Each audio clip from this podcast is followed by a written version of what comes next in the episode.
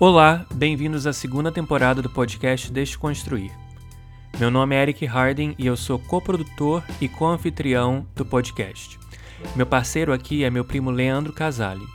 Toda semana recebemos novos convidados e debatemos política, história e questões sociais centralizando perspectivas esquecidas ou silenciadas.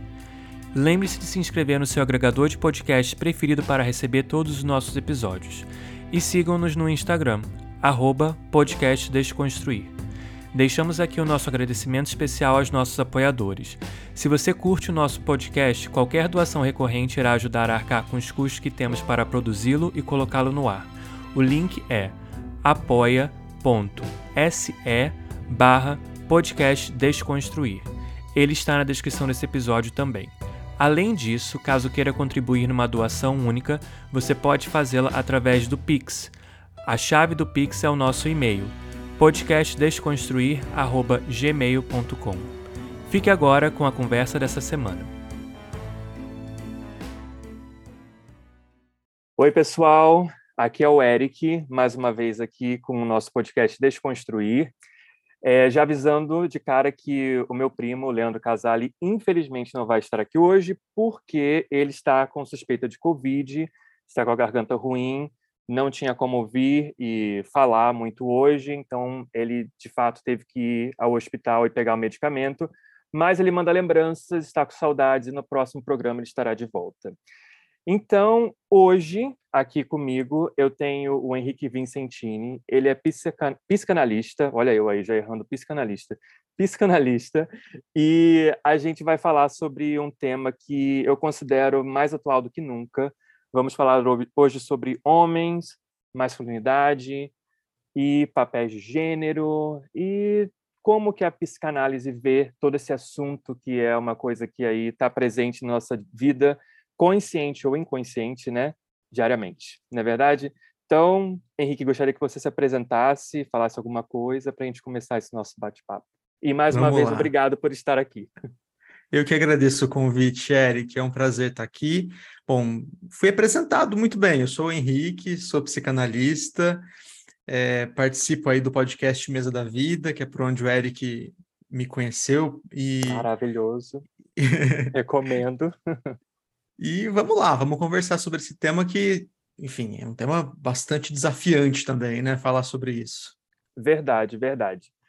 Então, assim, Henrique, para começar, eu gostaria que você, se você pudesse uh, dar aí uma, uma explicação ou como que você vê através do olhar da psicanálise a palavra masculinidade ou o que é essa masculinidade e como que a gente poderia aplicá-la ou ver ou percebê-la no dia a dia, né? Que acho que às vezes a uhum. gente fica uma coisa meio abstrata quando a gente fala a masculinidade, né? Fica uma coisa assim, parece que está meio fora da gente, ou meio distante. Uhum. É, e já é uma pergunta difícil, Eric. Porque assim. Comecei com uma pergunta difícil. Porque assim, bom, eu vou primeiro dizer algo que acho que é importante marcar, que é assim, é, talvez nesse campo das masculinidades, das feminilidades, de gênero. É, a psicanálise não tenha ainda, pelo menos, se é que vai ter um dia, até acho que não, mas hum. a psicanálise não tem uma, um certo consenso sobre isso. Você vai encontrar psicanalistas de diferentes linhas e até mesmo dentro de uma mesma linha, assim. Uhum. Eu trabalho com a psicanálise lacaniana, mas entre os lacanianos tem muita divergência com relação a isso, sabe? Como pensar esses temas, como trabalhar esses temas, é, é bastante divergente, assim, entre os psicanalistas. Então, é, eu vou falar sobre a minha leitura a partir da psicanálise hoje, como é que eu penso, como é que eu, ou como eu tenho pensado, como eu tenho entendido essas questões hoje a partir da perspectiva da qual eu olho, né? Sim. E aí, é, para pensar em masculinidade, eu acho que é importante a gente pensar primeiro é, uma pergunta que, que, assim, uma questão que parece até meio boba, mas não tem nada de boba, é complexa, que é assim, por que foi que a gente resolveu, em algum momento, dividir os corpos em dois grandes grupos, assim, homens e mulheres? Sim. talvez se você falar isso para alguém mais conservador, essa pessoa vai falar, veja bem, não tem muito segredo nisso, né? Tem corpos que têm pênis, tem corpos que têm vagina, então uhum. a gente uhum. faz separação e ela é natural. Hum. Essa palavra vai até aparecer, assim, natural. Natural, é. Mas não tem nada de natural nisso. Não. Isso não é natural. Começa que não é natural porque a própria biologia vai questionar essa divisão de mundo. Ela vai dizer: não, tem corpos que têm pênis, é verdade, tem corpos que têm vagina, é verdade, mas tem corpos que têm os dois, tem corpos Exatamente. que não têm, é, tem, tem os intersexo, né? Ah, tem XX e XY. Não, tem os X0, tem os uhum. XXY. Sim. Tem uma coisa que nem muita gente sabe, mas assim, é, tem pessoas que você olharia na rua e diria, possivelmente, é um homem. Uhum. Mas se você fizer o cariótipo, ela é XX, ela não é uhum. XY. Porque tem uma translocação de um gene. E o contrário também. Então, assim, a coisa é muito mais complexa do que parece. E, e mesmo que fosse simples desse jeito, assim, é, é, a gente poderia escolher várias maneiras de dividir os corpos, né? Dá para usar qualquer critério arbitrário para fazer isso. Uhum. Dá para fazer isso pela cor de cabelo, pela enfim, estatura. Sim. Pela... Agora, por que que esse critério, né, a, a, o órgão sexual, digamos, ou uhum. o cromossomo, por que que esse critério ganhou tanta importância, né? Assim, a capacidade de, de, de engravidar, não sei é, selecione aí o critério que você quiser, mas por que, que ele ganhou tanta importância a ponto de a gente estar tá andando na rua, olhar uma pessoa que está passando do outro lado e imediatamente a primeira coisa que a gente bate o olho e, e pensa muitas vezes é isso: é um homem ou uhum. é uma uhum. mulher. Né? Sim. É um dado que vem assim de cara, né? Sim. É, então, isso é uma construção, isso é algo que a gente tratou é, simbolicamente e, e, deu consistência a isso, a ponto de ficar uma coisa assim muito corriqueira na nossa vida, né? Existem homens, existem mulheres. E, e, não é bem assim que a coisa se dá, né? A gente tem que ter isso em mente, que isso não tem nada de natural, que isso é uma construção, uma construção humana. Né? A gente construiu isso historicamente aí ao longo do tempo. É, tanto é que, assim, outras culturas construíram coisas diferentes, né? É, tem, tem alguns textos, por exemplo, que indicam que na Grécia antiga hum. é, eles não tinham essa ideia de dois sexos, eles tinham a ideia de um sexo. E, e, tinha uma, uma, uma. A ideia era assim: existia só um sexo, e a depender do, do calor do corpo da mãe enquanto estava gerando aquele bebê, é, esse calor poderia fazer os corpos se desenvolverem mais ou menos, e aí os genitais sairiam para fora ou não, a depender desse desenvolvimento. Mas a uhum. ideia é que existia um sexo só, não dois. Né? Interessante. É, é, claro que a, a, a misoginia estava presente ali, né? Assim, porque os corpos mais desenvolvidos seriam aqueles que têm o genital para fora. Então, isso estava presente ali já. Mas é, a ideia era de um sexo só, não de dois, né? A ideia de dois sexos é um pouco mais nova do que a Grécia uhum. Antiga. Ela, talvez tenha mais a ver com a Idade Média. E, e ficou aí até hoje, né? Então, é a partir dessa ideia de divisão de mundo em dois grandes grupos que a gente também criou uma outra ideia que também não tem nada de natural, isso também é uma construção humana, de que um grupo se comporta de tal maneira, então se veste de tal maneira, é, experimenta as relações de tal maneira, deseja de tal maneira, ama de tal maneira, goza de tal maneira, e o outro grupo de outra. Sim. Né? Então a ideia de masculinidade, ela deriva dessa primeira ideia, né? Uhum. A gente uhum. primeiro divide o mundo em dois grandes grupos, e aí fala: esse grupo aqui vai ter algo que se chama masculinidade, uhum. e masculinidade é um certo modo de se comportar, de desejar, de amar, de gozar, de, de performar no mundo, né? Exato.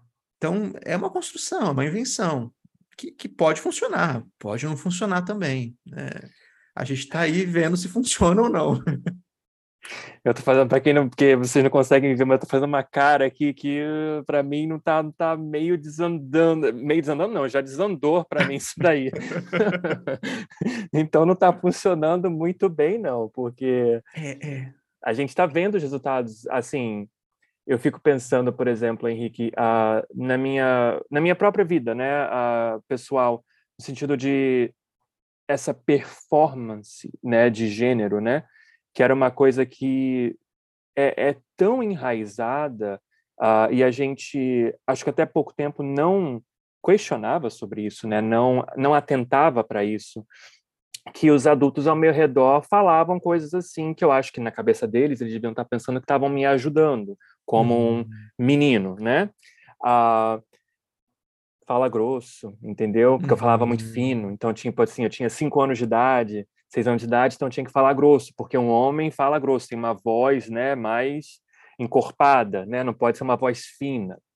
Então, é, são coisas assim que começam, tipo, igual eu falando, né, com essa, com essa idade, eu acho que até antes disso, é porque acho que eu tenho memória só de a partir de cinco anos, que eu me lembro de algumas coisas, mas tenho certeza que até antes disso, com três, quatro, já haviam já essa, entre aspas, correção de comportamento em relação para comigo, né, uhum. quando criança. Então, é isso. E eu vejo, assim, eu, eu, eu, eu vejo isso no dia a dia, por exemplo, se você for num lugar onde vende brinquedos, a gente tem uma parte que seriam brinquedos, entre aspas, de meninas, que geralmente são bonecas, né? A gente vai ver lá é, boneca de tudo quanto é tipo, ursinho de pelúcia, né? Essas coisas assim mais fofinhas, digamos assim.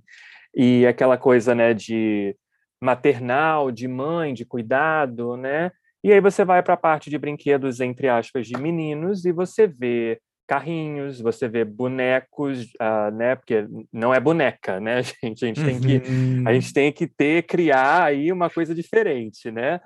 É o, é o boneco, tipo assim, sei lá, do, do Pokémon, alguma coisa, sabe? Tem que ser algo assim, que tem que ser, né?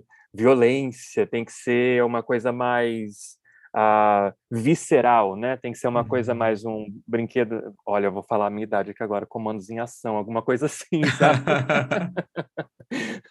uma coisa mais, entendeu? Sei lá, estilo Rambo da vida aí, uhum. e sai, né, batendo em todo mundo. Então, é isso. Então, a gente tem essa performance de gênero o tempo inteiro, né? E se você ver, se você vira uma, uma menina, por exemplo, brincando com um carrinho ou um menino brincando com uma Barbie é talvez seja um escândalo, né? Até hoje, uhum. em 2022. Uhum. Então, é... por que que você acha que, devido a essa construção, né, que você veio falando, que é de fato uma construção, né, histórica, social, religiosa, tem várias camadas aí de construções, né? Ah, por que que seria tão difícil para a gente uh, não sei se superar é a palavra certa, mas de conseguir é, ver além disso, de praticar algo no dia a dia além dessa dualidade, dessa, né, dessa polaridade entre nessa, esses dois polos, no sentido de masculino e feminino. Uh, por que seria tão difícil a gente conseguir uh, ver além disso? Olha, eu não sei, mas eh, duas coisas me ocorreram com essa sua pergunta. A primeira foi um momento em que eu me fiz essa pergunta, é, que foi um momento recente, há algumas semanas, eu participei de um simpósio de uma psicanalista que eu gosto muito, inclusive, que alguém faz um trabalho muito bacana, muito interessante, e ela foi dar um, um simpósio, uma aula sobre as fórmulas da sexuação do Lacan. O, o Lacan tem um seminário, que é o Seminário 20, onde ele trabalha, para mim, assim, um dos trabalhos mais interessantes que ele faz ao longo dos vários anos de seminários que ele deu, ele trabalha essa ideia da sexuação. Uhum. Ele cria, logicamente, o que, que seria a sexuação eh, neurótica, né? E, e ela foi dessa aula e ela propôs nessa aula uma chave de leitura que era algo mais ou menos assim, é, para a gente não confundir sexo, gênero, uhum.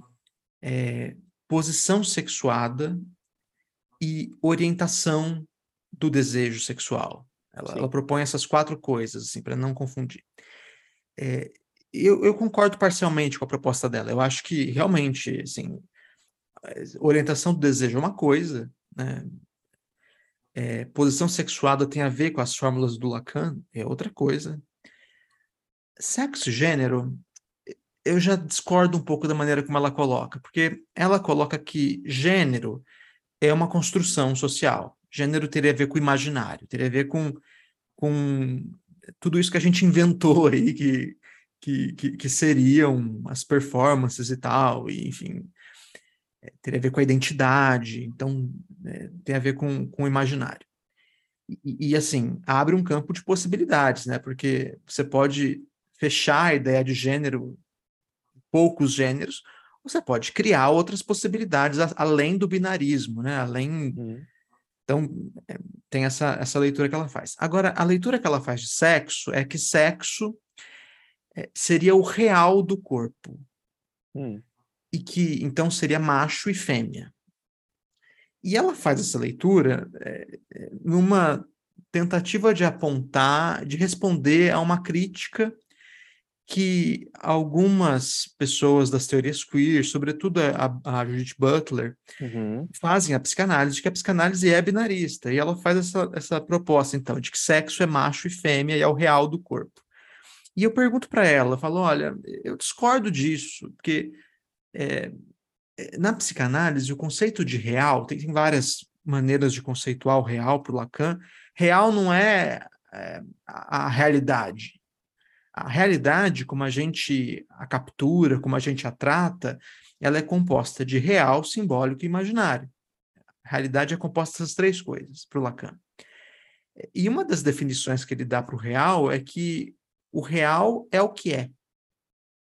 Então, é, um exemplo assim, você pode pensar numa estante de livros com os seminários do Lacan lá.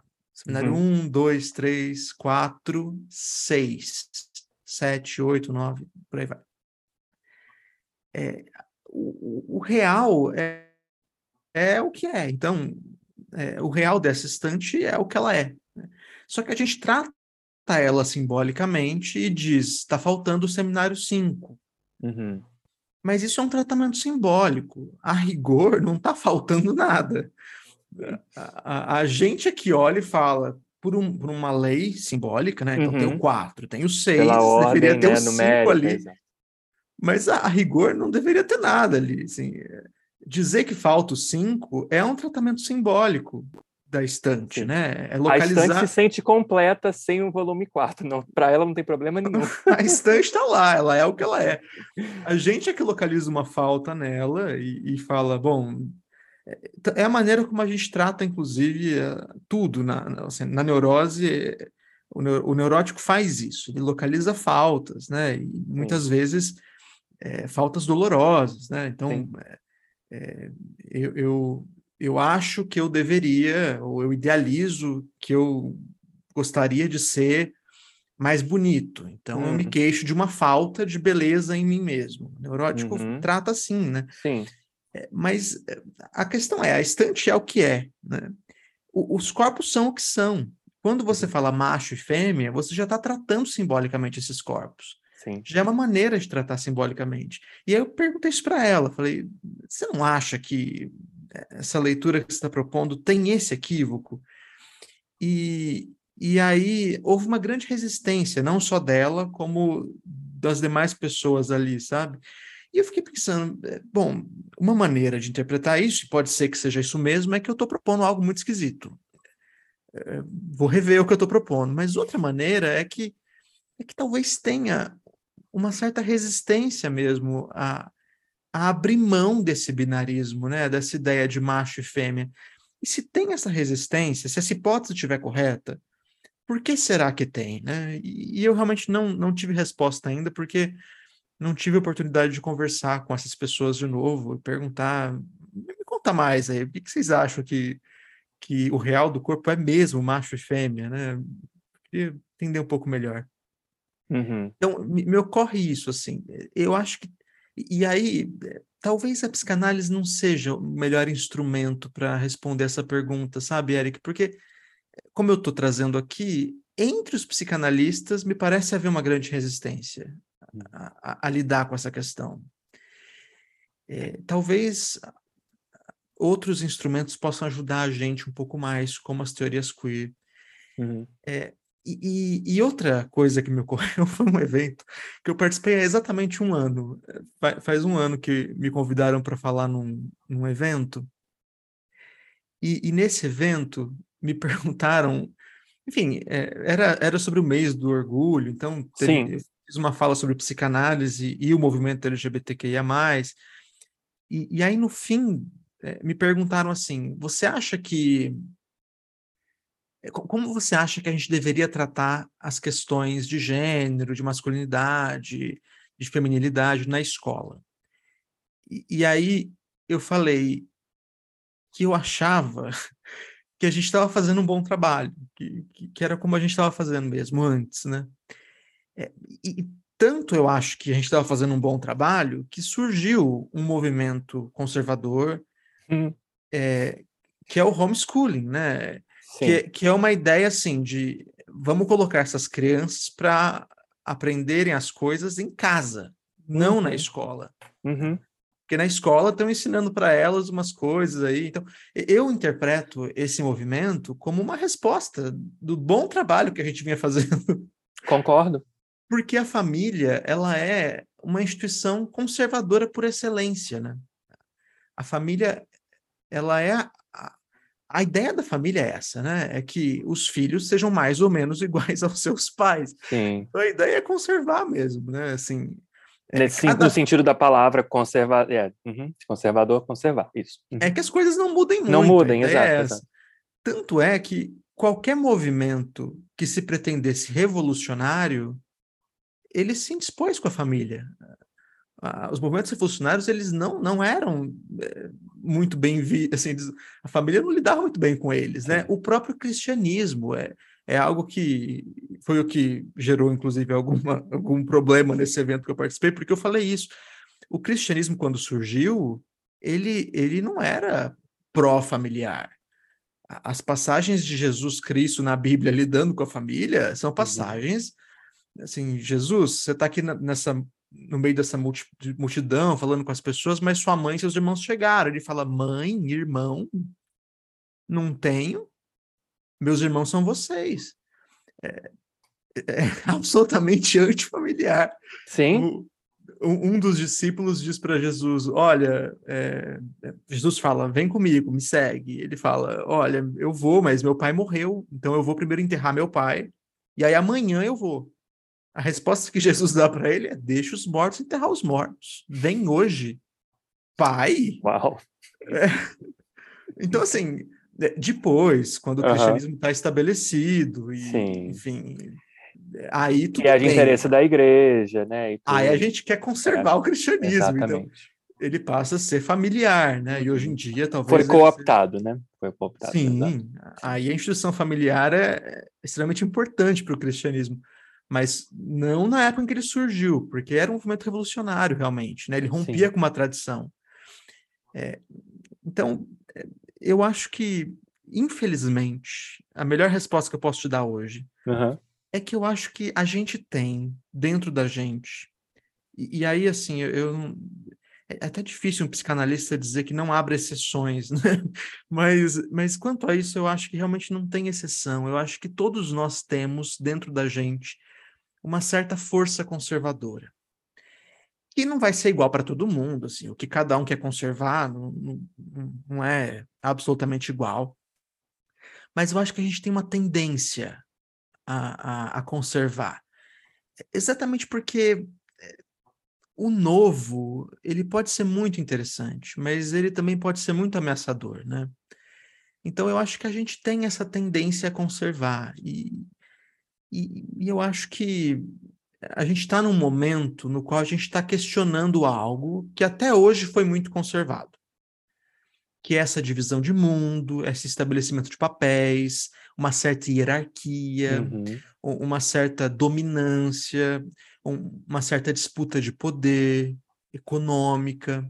Então, eh, eu acho que é, é, é comum, é, é esperado, que haja uma certa tendência a conservar, sabe? E eu acho que ninguém tá, tá muito é, livre disso, assim. Eu frequentemente, é, eu que acho muito interessante o que a gente tem proposto, as mudanças que a gente tem feito, assim, é, frequentemente me vejo pensando, fazendo coisas que, que são absolutamente conservadoras. Eu falo, caramba, mas isso aqui vai contra o que eu estava pensando antes. Então, eu acho que isso tá aí, sabe? A gente tem essa tendência a conservar e, e é bom se perguntar sobre isso, né? Para poder minimamente dizer o que é que a gente quer conservar uhum. e o que é que não nos interessa mais, né? Eu acho Sim. que, é, pelo menos a mim, não interessa mais conservar algumas coisas. É, é, por exemplo, essa ideia de que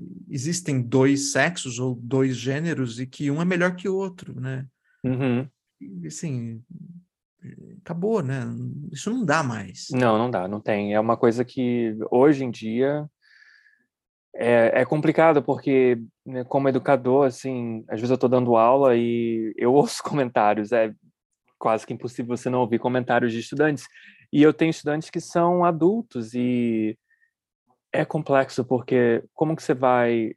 Eu, né, eu não estou tentando desprogramar ninguém da, da sua da sua crença, da sua fé, né? Eu lido com pessoas do mundo inteiro, eu tenho alunos tipo assim russos, uh, ucranianos eh, e eles se dão bem, tá? Então tipo é normal na sala de aula. Os dois falam russo, se dão perfeitamente bem. Uh, mas tem também pessoas tipo da Arábia Saudita, da Jordânia. Uh, e assim, é uma mistura de, de culturas, né? Pessoas da, da América Latina. E asiáticas também. Então você você fica naquela coisa assim. É, um outro dia, por exemplo, eu a gente estava falando sobre família, porque o assunto assim acaba vindo. A gente, eu sou professor de inglês, então a gente está falando sobre coisas do dia a dia, né, e tudo assim. Então surgiu o assunto de família. E aí uh, eu já tinha falado que eu era casado para os meus alunos e um aluno meu eu posso falar porque ele não fala português, então ele não vai entender, não vou falar o nome dele, mas ele é da Jordânia. Então, assim, ele falou, a sua esposa. Eu falei, ah, não, o meu marido, entendeu? Porque eu acho que na concepção dele, né, de, da cultura de onde ele vem, é uma coisa que não é a realidade. Então, uhum. ele pensou imediatamente, ele associou a palavra casado ou casamento, né, com pessoas de gêneros opostos. Então, assim, eu nem estava nem planejando em me assumir para a sala de aula, mas é uma coisa que acontece, então você acaba fazendo diariamente, né? Uhum. Quanto menos você espera na fila do supermercado, na fila do banco, você acaba falando.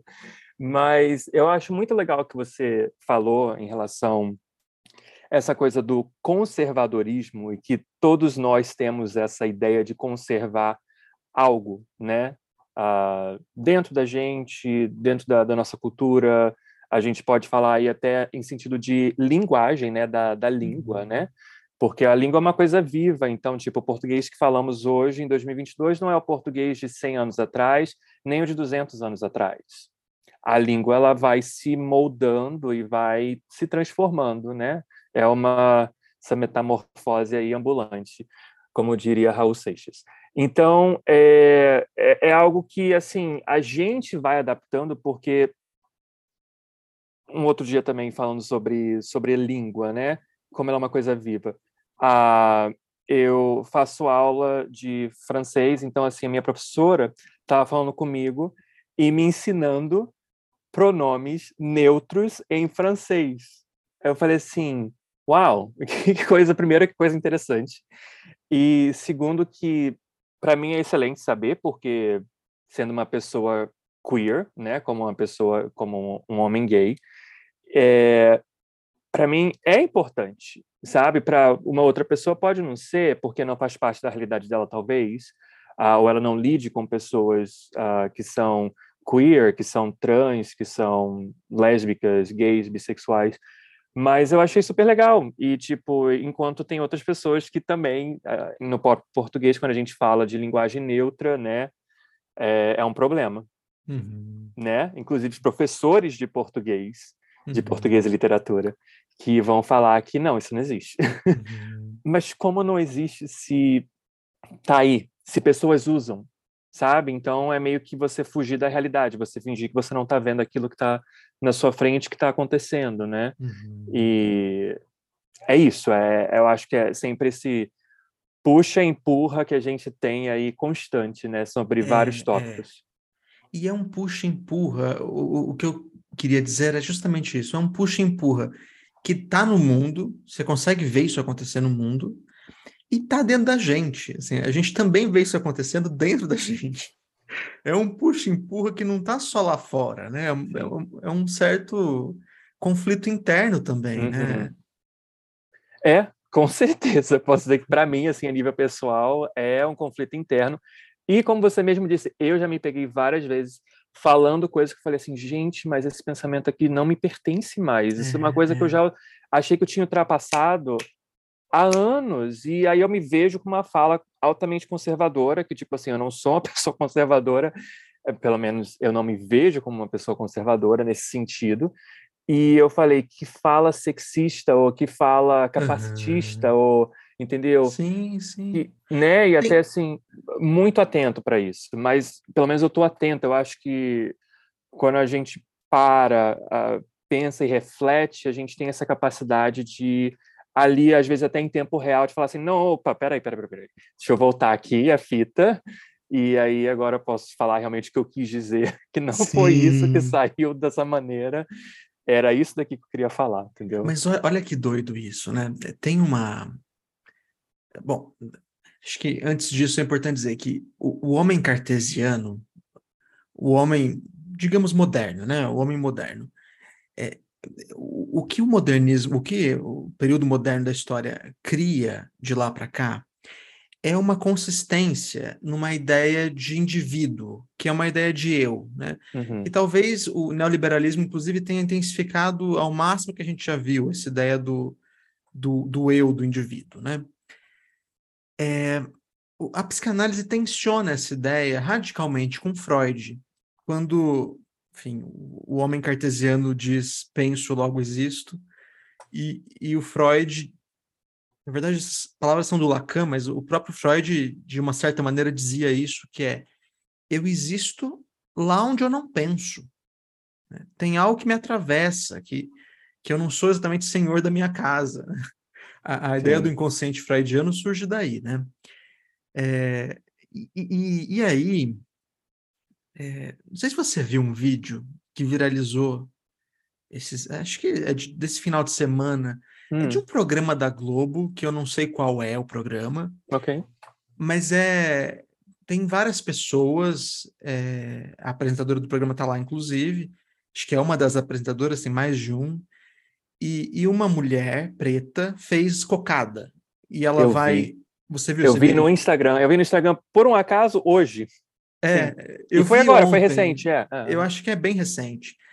E, e, e, na verdade ela não ia servir cocada, ela fez a cocada, a apresentadora estava prestes a servir e hum. chama essa mulher para servir, né? Sim. E aí ela começa a servir, enfim, e um, um homem preto que estava ali fica incomodado com isso. Aí pega, né? Pega e no lugar dela ele serve.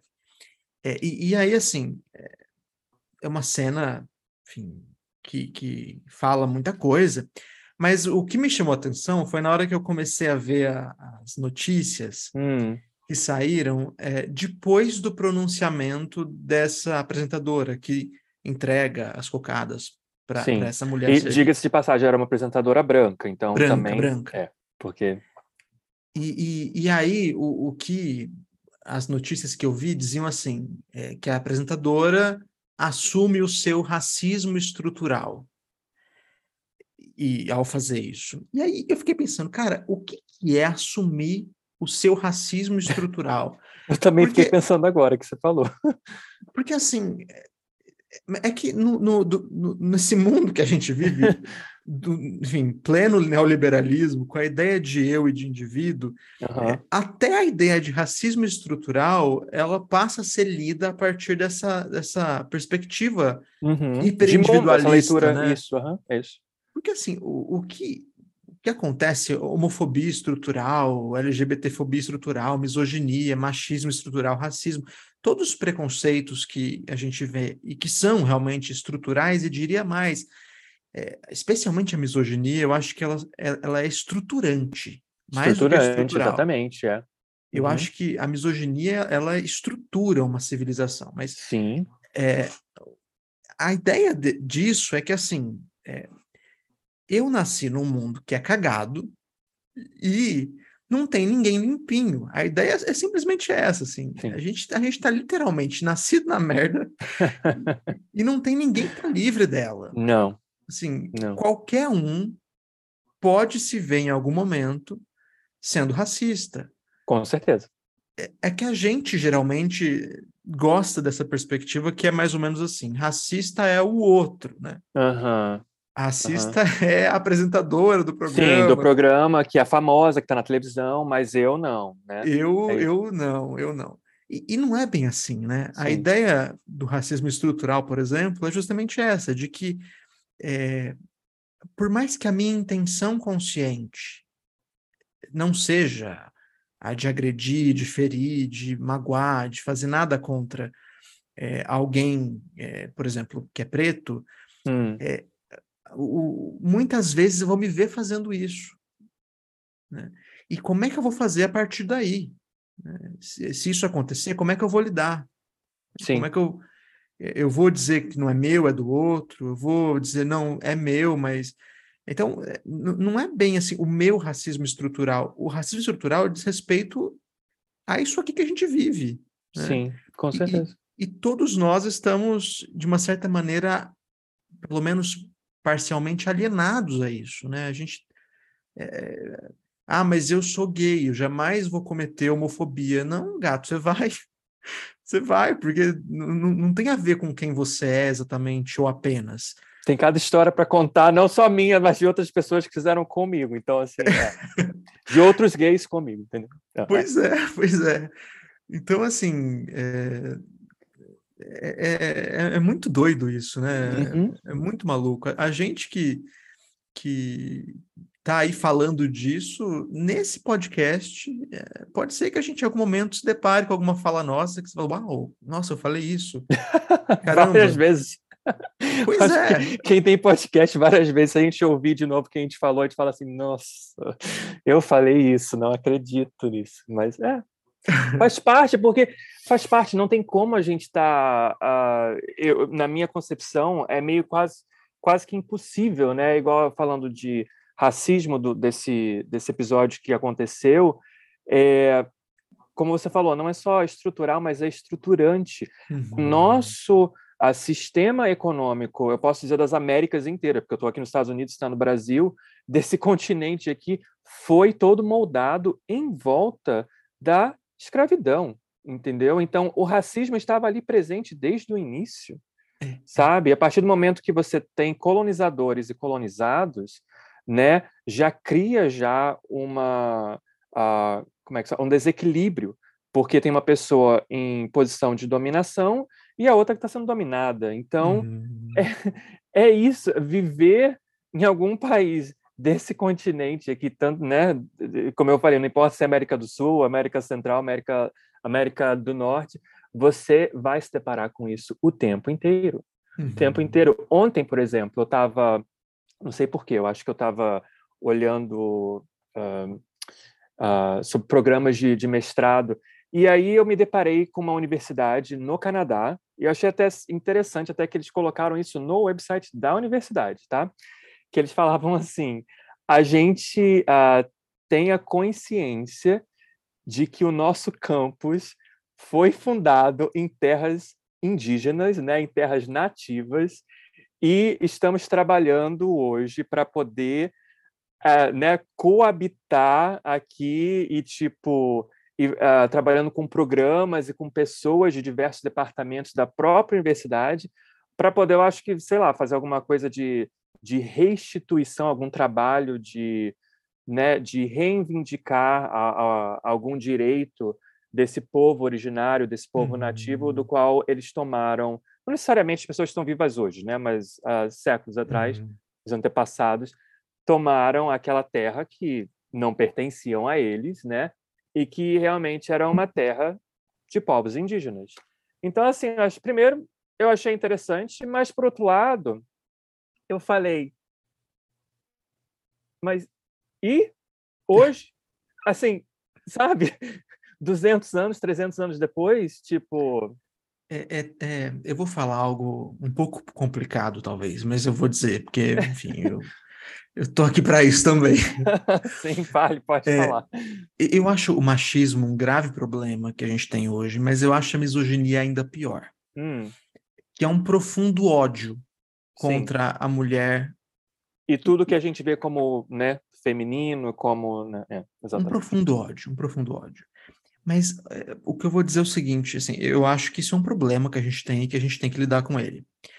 Mas de uma certa maneira, é bonito e fácil é, ir nas redes sociais ou em algum lugar, qualquer lugar que seja, e dizer eu sou contra a misoginia, eu acho que ela tem que acabar agora.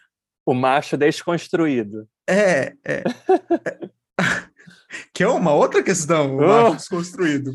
Podemos falar disso. Podemos. Mas a, a questão que eu acho que assim, tudo bem, assim, a misoginia é realmente um grave problema, mas ela é fundante da civilização ocidental. A gente não consegue imaginar um mundo sem misoginia. Uhum. A ideia de mãe que a gente tem hoje, assim, a, a minha mãe, a sua mãe, a, a, maneira como a gente entende mãe hoje, tem a ver com a misoginia. Então, é, nesse sentido, talvez a, a, sua primeira pergunta, sabe, assim, por que, que a gente tem essa tendência conservadora? Porque eu quero também me livrar da misoginia, eu acho que ela é um problema sério, mas assim, isso significa reconstruir a maneira como a gente enxerga o mundo nas suas bases. Isso não é pouca coisa. Né? Então é uma luta que a gente tem e que a gente espero que a gente trave essa luta, mas ela, uhum. ela não é tão simples quanto dizer eu sou contra a misoginia. Ela, uhum. ela é uma luta mais complicada. A gente tem que eh, se perguntar onde é que, que a misoginia é alicerce da nossa cultura. Olha que grave é isso, né? É. Onde ela é alicerce da nossa cultura para que a gente possa eh, tentar reconstruir isso, né? Tentar mudar isso, tentar é, desabar algumas coisas, mas é, é, desabar tudo talvez a gente não consiga, né? De Sim. cara, pelo menos, porque é, senão seria muito angustiante, né? Perder a maneira como a gente entende o mundo de uma vez, assim.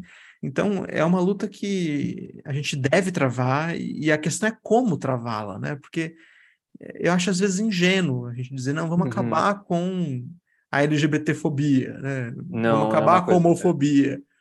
Gente, é, tudo bem, eu também quero isso, mas como é, né? Como é que faz isso? É, é um trabalho complicado, não é pouca coisa. É, e assim, uh, né, voltando ao, ao, que eu comentei sobre nesse site da, dessa universidade canadense, foi uma coisa recente esse movimento de tipo de eu vi foi aconteceu durante a pandemia tipo assim um dois anos atrás no máximo sabe essa coisa que eu acho que eles de repente houve uma consciência coletiva deles falarem assim é a gente está em terra de povos originários de povos indígenas sabe eu falei quem não sabia disso antes sabe? Se você estudou história, você sabe que foi assim. Uhum. Como eu falei mais uma vez, se você nasceu e cresceu em algum país das Américas, você sabe que isso é a história, Sim. a nossa história. Somos todos filhos uh, do colonialismo, então nesse sentido, né? Então, assim, é, sabe? Eu acho que às vezes o, a intenção ela é maravilhosa. Tipo, claro, descendentes desses povos originários, trabalhar com essas pessoas, não uh, perpetuar esse, esse pensamento, esse tipo de tratamento. Maravilhoso, legal. Igual você falou também, que queria que a LGBTfobia acabasse hoje? Com certeza, minha vida e a vida de milhões de pessoas nesse planeta Terra seria muito mais fácil. E ao mesmo tempo, uma coisa que como é que você vai acabar com uma coisa que é né, milenar, que é uma coisa que está aí há séculos e séculos e séculos, e a gente tem aí todo um aparato histórico, social, religioso que quer conservar, uh, né, e que vê uma pessoa como eu, como meu marido, como uma afronta uhum. para a família, né? E como que a gente muda isso? Como é que eu mudo o pensamento de uma pessoa? Eu tenho na minha própria família, meu pai biológico, que uhum. tipo é uhum. evangélico fervoroso e até hoje acha que eu tô com um demônio no corpo e quando eu tirar o demônio do meu corpo eu vou virar hétero e vou me apaixonar por uma mulher e assim eu vou ser, entre aspas, uma pessoa normal. Então, assim, sabe, eu, eu não sei como fazer esse trabalho, é, é, é. entendeu? É, é, são essas coisas, como a gente está falando, são coisas estruturantes que mexem ali com a base, com como a gente se relaciona e como a gente criou o nosso mundo, criou leis, criou regras, criou, mais uma vez, religiões, ou né, através de religiões, a gente criou essas leis e essas regras. Então, é complexo, né? É bem complexo. E, e, é angustiante não saber, né? É angustiante se deparar com o mundo que a gente tem, que, enfim, é bastante complicado, né? Tem essas coisas todas que a gente está enumerando aqui que são bastante uhum. complicadas. E, e, e, e, aí, como é que faz, né? Porque é, mesmo se você pensasse na, no extremo da radicalização, se a gente pensasse numa saída fascista para esse problema. Uhum. Vamos, vamos, vamos acabar com todos os misóginos, com todos os homofóbicos, com todos os racistas. Vamos sair matando todos eles e uhum. vamos resolver assim o problema. Uhum. Né? É, a gente vai se deparar com outro problema que é, como a gente falou, o racismo, a misoginia, a homofobia. Elas têm um, um, um caráter estrutural. Então, uhum. em algum momento você vai ver que você também tem a sua fração de racismo, de misoginia, de homofobia. E aí você vai fazer o quê? Você vai se matar, então, né? É, caso, né? É. no, no, fim, o, o, limite dessa radicalização é isso: vamos acabar com tudo. Com tudo, é. E torcer para a seleção natural separar aí algum outro, algum outro metazoário um pouco melhor do que a gente. Olá pessoal, aqui é o Eric Harden e eu estou interrompendo nosso bate-papo rapidamente para lembrar que a sua contribuição é muito importante para manter o nosso podcast vivo. Eu e meu primo Leandro Casale não vivemos de podcast. Ele é professor de história e eu sou coordenador de uma escola de inglês. Desde que começamos esse projeto juntos, em agosto de 2021, ele veio como um ato de resistência, um ato político a gente faz a gravação dos nossos episódios coordenando nossa agenda de trabalho, nossos fusos horários, pois ele mora no Brasil, eu moro nos Estados Unidos, e depois eu faço a edição do conteúdo para poder colocar ele no ar.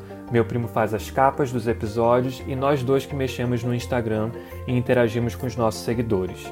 Em outras palavras, criar conteúdo requer tempo e não é uma tarefa nada fácil. Além também de requerer dinheiro, né, de recursos. Então, para nós dois é muito importante falarmos sobre narrativas que não são exploradas ou de perspectivas que são silenciadas. Como educadores da área de humanas, esse é um trabalho descolonizador, antirracista e que requer muito cuidado. Então, considere se tornar um dos nossos apoiadores recorrentes no Apoia-se. E a sua doação irá ajudar a gente a produzir o nosso podcast, colocá-lo no ar e para quem não sabe, o link é apoia.se barra podcast Desconstruir. Ele está sempre também na descrição dos episódios, inclusive desse que você está ouvindo agora. Além disso, caso você queira contribuir numa doação única, se você não puder contribuir no Apoia-se, você pode contribuir agora com o Pix. A chave do Pix é o nosso e-mail podcastdesconstruir.gmail.com. No Apoia-se você pode começar a sua doação a partir de um real e no Pix você também pode fazer a doação do valor que você quiser. Então é isso. Nos ajude a tornar o podcast Desconstruir uma referência no Brasil e para a diáspora brasileira espalhada pelo mundo. E claro, sempre compartilhe nossos episódios com o maior número de pessoas possível. Nós ficamos também muito gratificados quando a gente vê o nosso episódio em algum story aí marcado no Instagram e é sempre muito legal. Então, muito obrigado mais uma vez e agora de volta ao nosso bate-papo. Talvez um, um robozinho, igual naquele filme do Wally, entendeu? Que ele tá na Terra limpando todo o lixo que a gente deixou no planeta pois é. Terra. É. Consiga é, se desenvolver é. melhor. Tenha mais sentimentos do que um ser humano. o, o nosso desafio não é, não é pequeno, né? Não. Como, como lidar com, com isso tudo que a gente criou e que é um problemaço hoje, né?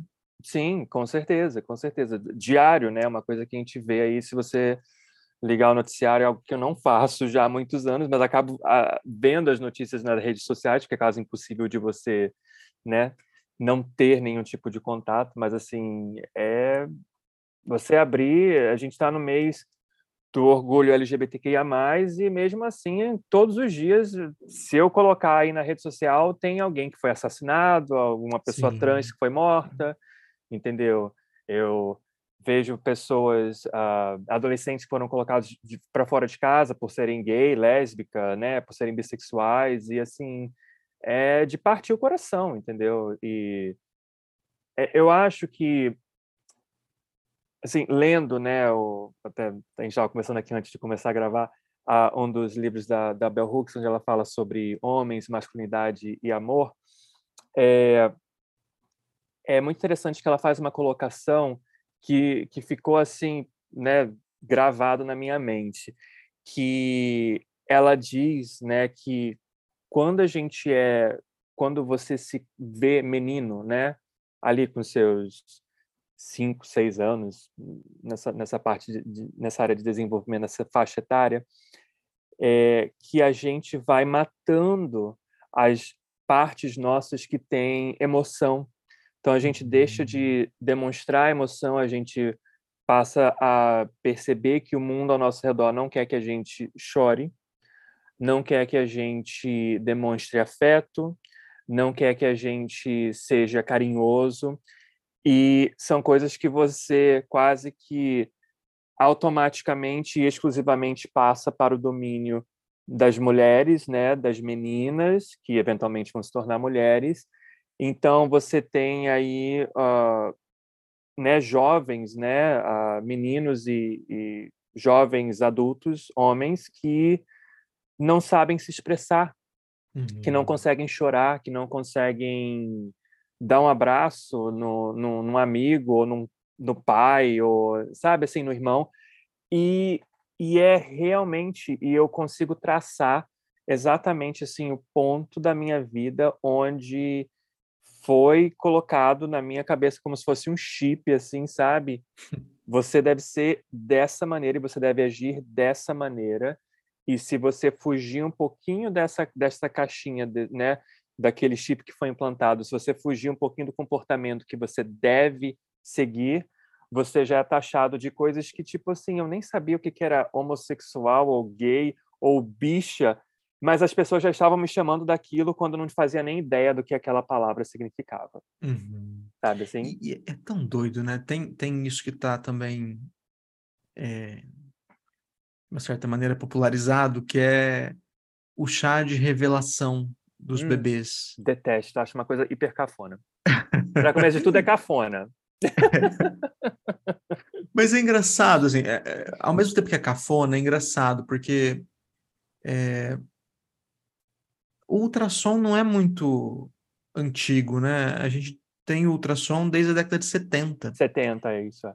O, o ultrassom, antes disso, assim, ninguém sabia se uhum. como é que seria a genitália daquela criança até ela nascer. E, e hoje a gente tem o chá de revelação.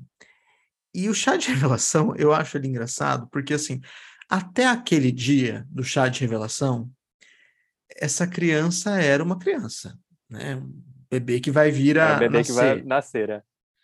Aí no dia daquele chá de revelação, na hora que eles soltam aqueles balões e cortam aquele bolo e, e vem aquela cor que pode ser Ai, azul gente. ou rosa. Vergonha alheia, eu tenho vergonha alheia quando eu vejo um vídeo de alguma coisa disso. Não, mas olha isso, assim, o, o menino veste azul, menina veste rosa. Sim.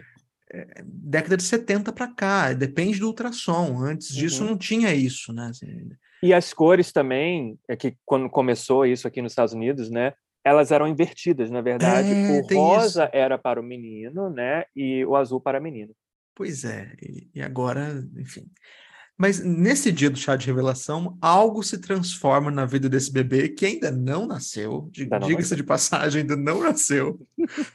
Mas algo se transforma, né? Porque agora, no imaginário dos pais, e por que não dizer, inclusive no desejo dos pais, é, começa. Algumas coisas começam a ser construídas para esse bebê, né? Expectativas, sim. Então, assim, se o bolo foi cortado e a cor que apareceu lá foi azul, esse bebê vai, vai poder ter algumas profissões no imaginário dos pais. E se cortou o bolo e foi rosa, os pais vão imaginar outras profissões, não necessariamente as mesmas. Né? Então, o, o, que os pais vão projetar, vão, enfim, imaginar para essa criança que vai vir, muda radicalmente naquele dia. É, é, é impressionante, assim, né, pensar é. nisso. E, e, e, assim, a gente está falando de crianças, mas isso vai para a vida toda, né? Assim, para a vida toda. E depois vai ser reproduzido por essas crianças quando elas se tornarem adultos e se tornarem pais sim, e mães. Inclusive né? o próprio casamento. O próprio é. casamento, ele vai ser radicalmente diferente. Pra, hoje não tanto mais, mas é, eu falei isso porque eu lembrei de uma pesquisa que é uma pesquisa maravilhosa que eu, eu nunca mais encontrei. Eu, o Contato Caligari citou essa pesquisa uma vez, uma fala dele, eu fui atrás, encontrei, e aí eu mudei o computador, perdi a pesquisa e nunca mais achei, mas que era maravilhosa, que era uma pesquisa, dessas pesquisas sociológicas que, Sim. que a galera faz, que são incríveis, que ah, tinha uma pergunta lá que era assim, era uma pesquisa com mulheres, uhum que eram mães de hum. mulheres, hum. né, que tinham filhas meninas. Filhas meninas, uhum. E aí, nessa pesquisa, perguntavam para essas mulheres: vocês são felizes nos seus casamentos? E a resposta delas, na sua imensa maioria, era sim, sou muito feliz. Uma pesquisa da década de 80. Então, hum. Então, realmente, as mulheres deviam ser muito felizes. Elas, sim, sou muito feliz no meu casamento. E, e aí tinha uma outra pergunta um pouco mais à frente, que é assim: você gostaria que a sua filha tivesse um casamento parecido com o que você tem? E essas mulheres que diziam sim, sou muito feliz no meu casamento, são as mesmas que disseram não, não, não quero, não quero, minha filha claro. quer outra coisa. o, que é muito, o que é muito incrível, porque assim, Contraditório, né? A contradição. Ou, ou, elas odiavam profundamente suas filhas e, Sim. e queriam privá-las dessa coisa maravilhosa que elas tinham. Chamada casamento. casamento. Uhum. Ou elas não eram tão felizes assim, né? Mas é, é, isso para ilustrar algo que, assim, é, é para a mulher, o que. Para o homem, o que ele renunciaria ao se casar sempre hum. foi muito bem estabelecido. O homem renuncia a uma certa vida boêmia, né? Que, que nem renuncia muito, vamos falar a verdade. Né? Assim, verdade, assim, é. Na década de 80, enfim, não é exatamente como se o homem renunciasse à sua vida não, boêmia. Não. Até hoje não é bem assim, mas não. enfim. É, agora, se ele quisesse cumprir os ritos é, exatamente como eles estavam prescritos para aquela época, ele teria que renunciar à sua vida boêmia. Então ele está abrindo mão de todas as mulheres para se casar. É mais ou menos essa a lógica. Agora, o que, que a mulher renuncia para se casar naquela lógica? A nada. A ideia é essa. Assim, que ela está fazendo a coisa que ela mais quis na vida. É uhum. É, tudo que uma mulher pode querer é um bom casamento. Que ela é praticamente predestinada a fazer na vida, né? E assim, e que As... se ela não fizer, é como se ela fosse, não tivesse completa como mulher. Exato, exato. E, e, claro, as mulheres daquela época respondiam a essa lógica, né? Sou muito feliz no meu casamento. Claro. É claro que isso não se sustenta muito bem, tanto é que eu não quero que minha filha siga esse mesmo destino, né? Exato. E, e, a gente vê isso acontecer, né? Nas décadas seguintes, as uhum. filhas dessas mulheres, elas de fato passam a poder fazer algo que é inédito na história da humanidade, que é, é dizer, será que eu quero me casar? Exatamente. Porque eu renuncio, sim, a algumas coisas. Eu renuncio a, a, por exemplo, se eu quiser seguir o rito do casamento e virar uma dona de casa, eu estou renunciando a uma vida de trabalho. Eu, eu, de repente, eu quero ser uma grande pesquisadora, eu quero. Pode ser o meu desejo ser uma grande, sei lá, advogada. Uhum. E, e, e, aí eu vou ter que renunciar a isso para me casar? Talvez eu não queira. Talvez eu. Então, é, é o momento que a gente vive hoje, né? É o momento em que vários tensionamentos foram postos e, e, a gente pode começar a se perguntar um pouco mais né, sobre o que vinha sendo, o que está acontecendo agora e como é que a gente quer fazer, né? Como é que a uhum. gente como é que a gente quer, enfim, se posicionar frente a isso, né? Tá, eu sou um homem, é o que me disseram, pelo menos, porque nasci com uma certa genitália e tal. Sim. E aí, teoricamente, eu teria que fazer algumas coisas que os homens, enfim, parece que tem que fazer. Algumas até a lei me obriga, né? Serviço militar obrigatório, enfim, tem, tem isso aí. É. É, mas, tá, e, e aí? E aí? Será que eu, eu, vou te responder assim, o que, que, eu posso dizer hoje, Eric? Eu não sou um bom exemplar, para falar a verdade, dos homens. um bom exemplar masculino? não, tem muita coisa que dizem que o homem tem que ser e fazer que é, realmente eu não costumo. É, bem, se você não é, eu muito menos, né? Porque... Só que eu vou piorar a coisa. Eu também ah. não sou um bom exemplar de gay, sabia? Porque ah. tem algumas coisas que dizem que gays deveriam ser e fazer que eu também não. não é, eu não também não. Muito. Também não. Eu já teve várias coisas que eu já falei assim: não, não é para mim. Acho que já passou o tempo, já tenho 34, não, não dá. Tem um amigo meu que fica inconformado que eu não tenho uma diva pop. Mas você tem que ter uma diva pop. eu acho maravilhoso. É que nesse ponto, assim, da diva pop, realmente eu, eu não gosto muito de música pop. Eu, talvez eu não seja muito um bom exemplar aí. Bem, no meu caso, é, eu também acho que eu não tenho uma diva pop também que eu siga, mas assim, eu sempre gostei muito de, de teatro musical, né? Então, assim, eu ouvia, tipo, as gravações de, de músicas de musicais, né? Então, para mim sempre foi interessante. Então, assim, musical é. Vamos falar a verdade, né, gente? Musical é bem gay, né? Então, assim, é, uma, é uma, uma arte performática bem, bem gay, bem, assim, ela, ela se dá muito bem com, com as drag queens, com aquela coisa, né, que, que, pensam, né, tipo assim, né, gay, povo animado, né, povo LGBT, né, então, mas, então, acho que as minhas divas pop seriam talvez divas do teatro musical, então, Mais do que, sei lá, uma, não sei, uma Beyoncé da vida, alguma coisa assim. Mas uh, interessante você falar disso. Eu tenho uma pergunta, então, para fazer para você, no sentido de o que te levou, o que te atraiu para a psicanálise? O, o, o que foi que fez você querer uh, tornar-se psicanalista? Nossa, a resposta mais sincera que eu posso te dar é que foi uma contingência. Hum. Porque o que aconteceu foi assim, é, pelo menos, enfim, uma das maneiras de contar essa história é essa. Eu fiz medicina uhum. e ao longo da medicina, o meu objetivo era fazer psiquiatria. Hum.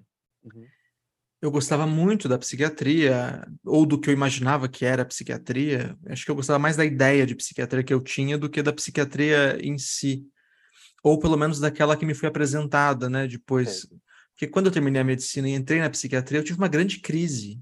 Ah. Eu falei, caramba, era isso? Eu, eu achei que era outra coisa. É isso aqui, então, a psiquiatria? E, e aí eu busquei uma análise.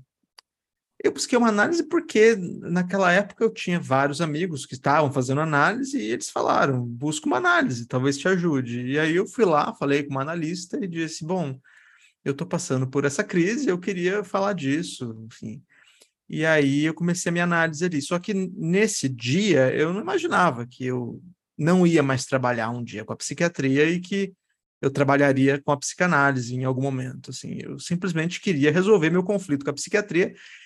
Se possível, a minha ideia naquele momento era é, fazendo com que eu gostasse daquela psiquiatria que eu estava conhecendo na prática, do jeito que eu gostava da ideia da psiquiatria que eu tinha antes.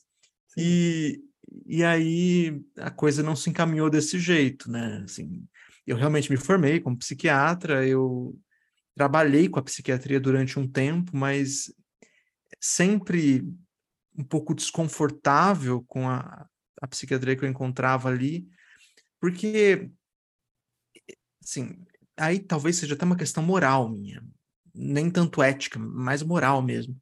Eu acho que a moral da psiquiatria é uma moral com a qual eu não pactuo muito, assim, nunca pactuei, na verdade, nem quando eu fui psiquiatra, é, porque eh, tem vários aspectos aí, mas um deles, talvez o mais importante, é, é eu, eu gosto da ideia de que a vida não é um, um problema que a gente tem para resolver. A vida é uma experiência. E, e eu acho que seria bom experimentá-la, assim, até porque a gente só tem uma até onde a gente sabe. Pode ser que tenha outras depois, mas aí ninguém tem muita certeza disso, assim. A gente tem certeza de que a gente tem uma vida aqui e está vivendo ela. E, e aí, eu sempre achei, assim, um problema quando alguém me buscava, isso é muito frequente, assim, na psiquiatria é muito frequente, é muito frequente. Quando alguém me buscava dizendo assim, é, olha, minha mãe está doente no hospital, eu acho que ela vai morrer nos próximos dias, e eu quero que você me passe um remédio para eu não sentir a dor de quando a minha mãe morrer. Ou, enfim, é, eu vou mudar de trabalho e, e, eu acho que eu posso ficar muito nervoso nesse trabalho novo, então, eu não quero sentir esse nervosismo que eu posso sentir, assim. Eu acho isso um desperdício, sabe? Assim, porque, cara, é, é doloroso, realmente. Assim, eu não, não perdi minha mãe, mas eu imagino, eu já perdi outras pessoas, e eu imagino que seja muito doloroso, realmente. Sim. dependendo da relação que você tem com a sua mãe, enfim, pode ser realmente muito doloroso. Mas você só vai perder a sua mãe uma vez na vida. Assim, é, é uma única vez que essa experiência vai acontecer, sabe? E aí essa moral de assim, eu vou antecipar algo para não sentir aquela dor, eu nem sei que dor é essa, sabe? Eu nem Sim. senti a dor. É, e, e, e, por mais que eu sinta, assim, é, talvez seja importante, sabe? Passar por essa experiência. É, me perguntaram outro dia numa aula que eu estava dando, você acha que as mortes da pandemia, vão trazer um problema para a gente a longo prazo, a médio prazo, por conta desses lutos que as pessoas não puderam se despedir das pessoas. Sim, já parei para pensar nisso também. Eu falei, eu acho até que sim, mas eh, eu acho muito mais triste, porque isso é na perspectiva de quem ficou, né? Eu, eu acho mais triste na perspectiva de quem foi. Uhum. Eu fico pensando, cara, que, que morte ruim é essa, sabe? É, você morrer dentro de uma UTI sem poder estar tá perto das pessoas que você ama, se despedir delas, experienciar a sua morte. Você vai morrer uma vez, sabe? Sim. Então eu acho, assim, tem, tem a questão de quem fica, mas eu acho triste de quem vai, porque eh, você morre entubado, sedado. Eu acho essa uma morte com pouca experiência. Eu gostaria, eu gostaria de morrer e experimentar esse último momento da vida, sabe? Hum. Então, eh, a psiquiatria ela tem uma tendência bastante importante a suprimir as experiências. E aí ela tem um problema, ela suprime realmente as experiências mais dolorosas, eh, às vezes consegue suprimir muito bem isso, mas ela também suprime as outras. Eh, as pessoas geralmente ficam com uma vida um pouco menos é, experienciável, sabe, com, com as medicações. Então eu, eu, realmente não gostava disso, e, e aí eu acho que essa transformação aí, essa, essa passagem né, de psiquiatra para psicanalista foi uma consequência disso que eu fui fazendo na minha análise e na minha vida profissional. Então foi assim que eu cheguei na psicanálise e me fiz psicanalista. Entendi. É, são. É, que, do que você falou dessa, dessa última fala sua, é como se você, em querer dopar a dor, né, você também está dopando a, o prazer, né? As coisas que você poderia experienciar, que você poderia é. viver. Então você está sofrendo já por antecipação por coisas que ainda nem às vezes aconteceram, né? Aquela ansiedade, aquela angústia, mas também você está deixando de sei lá, sempre quando aconteceu uma coisa ruim para mim, é, é, meio clichê isso, mas teve sempre alguma coisa que depois eu consegui olhar para trás e falar assim, cara, mas isso até que foi bom, porque me ensinou isso, isso, isso. Entendeu? É. Eu aprendi lições com essa experiência, por mais ruim que ela possa ter sido no momento e por mais dor que eu possa ter sentido naquela ocasião. Mas é importante também marcar algo, Eric, que assim, eu não sou contra os remédios psiquiátricos. Sem querer romantizar, tá? Eu não é. romantizando, é... só para ficar bem Sim, não, isso ficou claro. Eu estou mais pensando na minha fala. Tá, Porque assim, eu não sou contra os remédios psiquiátricos, não. Eu acho que eles têm um lugar importante, sim. Uma função, é. Uhum. Só que, infelizmente, na minha prática, o que eu pude constatar é que quem precisa dos remédios psiquiátricos geralmente não quer. E quem quer, geralmente não precisa. É, porque, em geral, as pessoas que me buscavam eram numa tentativa de de tornar a vida uma experiência mais pobre. E aí, assim, uhum. tudo bem, eu não acho que seja um problema alguém querer tornar a vida uma experiência mais pobre, mas é que eu não queria estar tá nisso, sabe? Eu queria fazer outra coisa, eu queria ajudar as pessoas, eventualmente, ou aquelas que querem, tornar a vida uma experiência mais interessante, mais rica, eh, mais, enfim. Então, é, é mais ou menos por aí. Sei. Entendi. Uh, assim, é, gente, a conversa aqui está excelente. Eu sei que a gente poderia falar por horas, mas eu sei que você tem, a gente tem nossos compromissos, nossas coisas.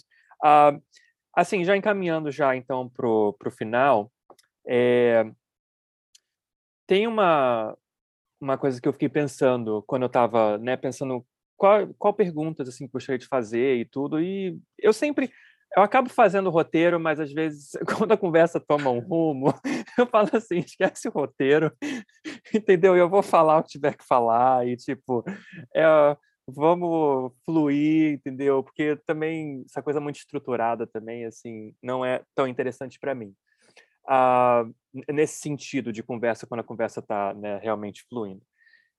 É, mas tinha uma que eu tinha uma curiosidade de pensar, uh, de perguntar, aliás, o que que a psicanálise falaria a, a respeito disso?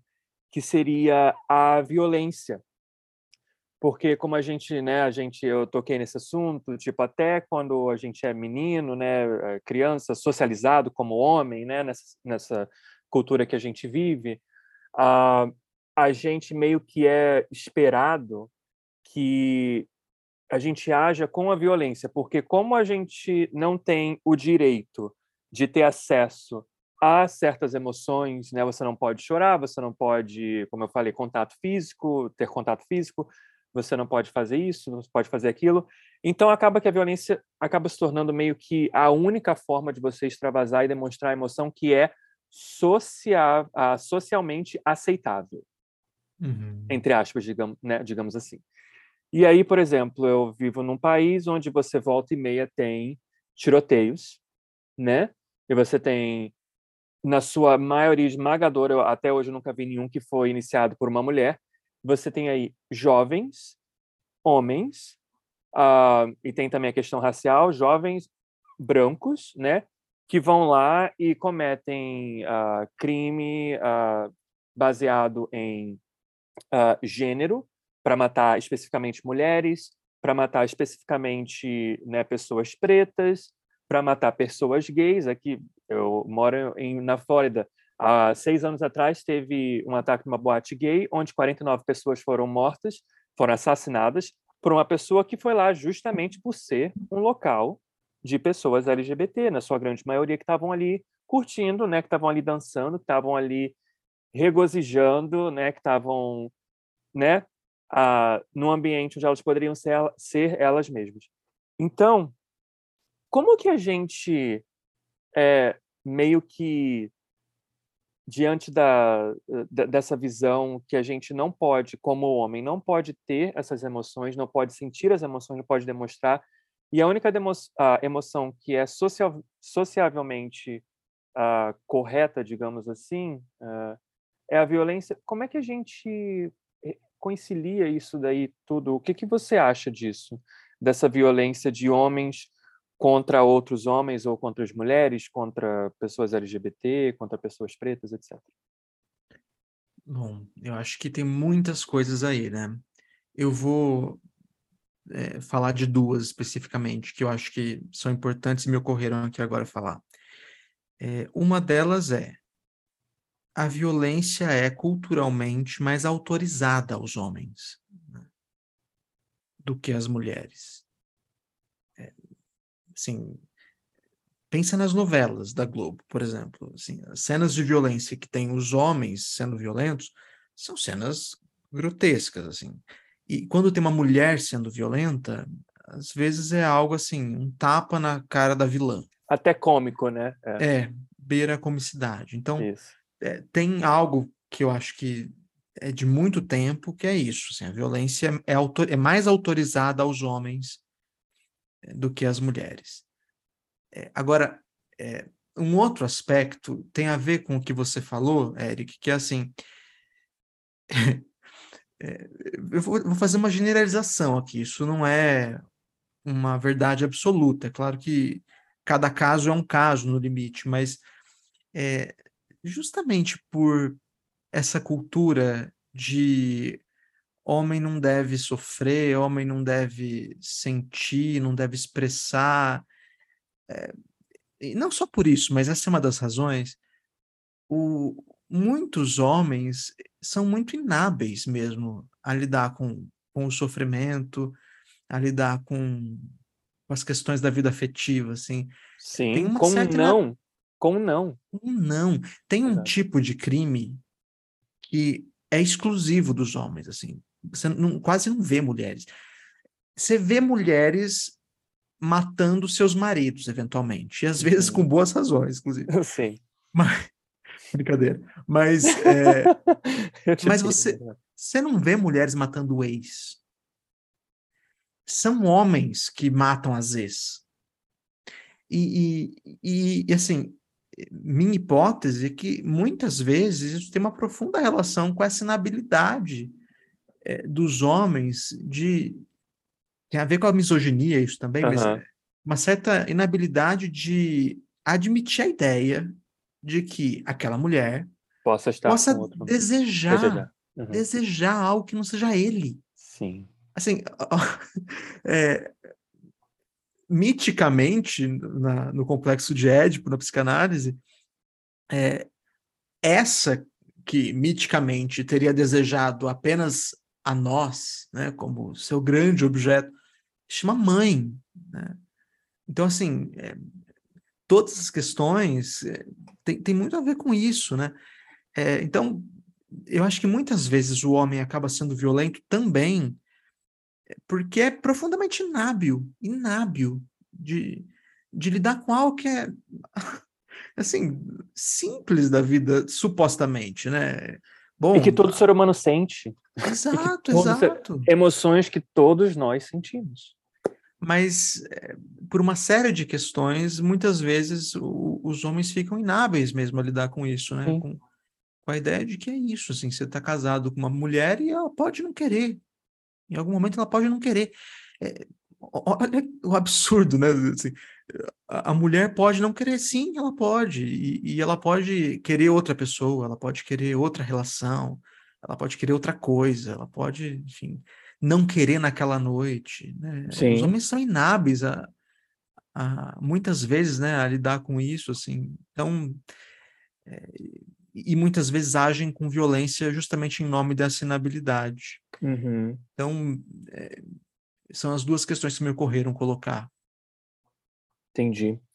E diante dessa inabilidade de lidar com sentimentos comuns a qualquer, como eu disse, a qualquer ser humano, né? É, o que, você acha que a gente poderia estar fazendo uh, hoje né? Porque a gente não pode falar de algo que já passou, né? Uh, mas hoje, a partir de, desse, de, desses tempos que a gente está vivendo, dessas coisas todas que, né? Se você, como eu falei, se você ligar o noticiário aqui, eu acho que nos Estados Unidos tem mais tem mais tiroteio do que dias do ano, né? Então é, é, é, é, a, é a mais pura verdade, porque eu vi, eu acho que já tinha tido mais de acho que 300 tiroteios só esse ano, e a gente está nem na metade do ano.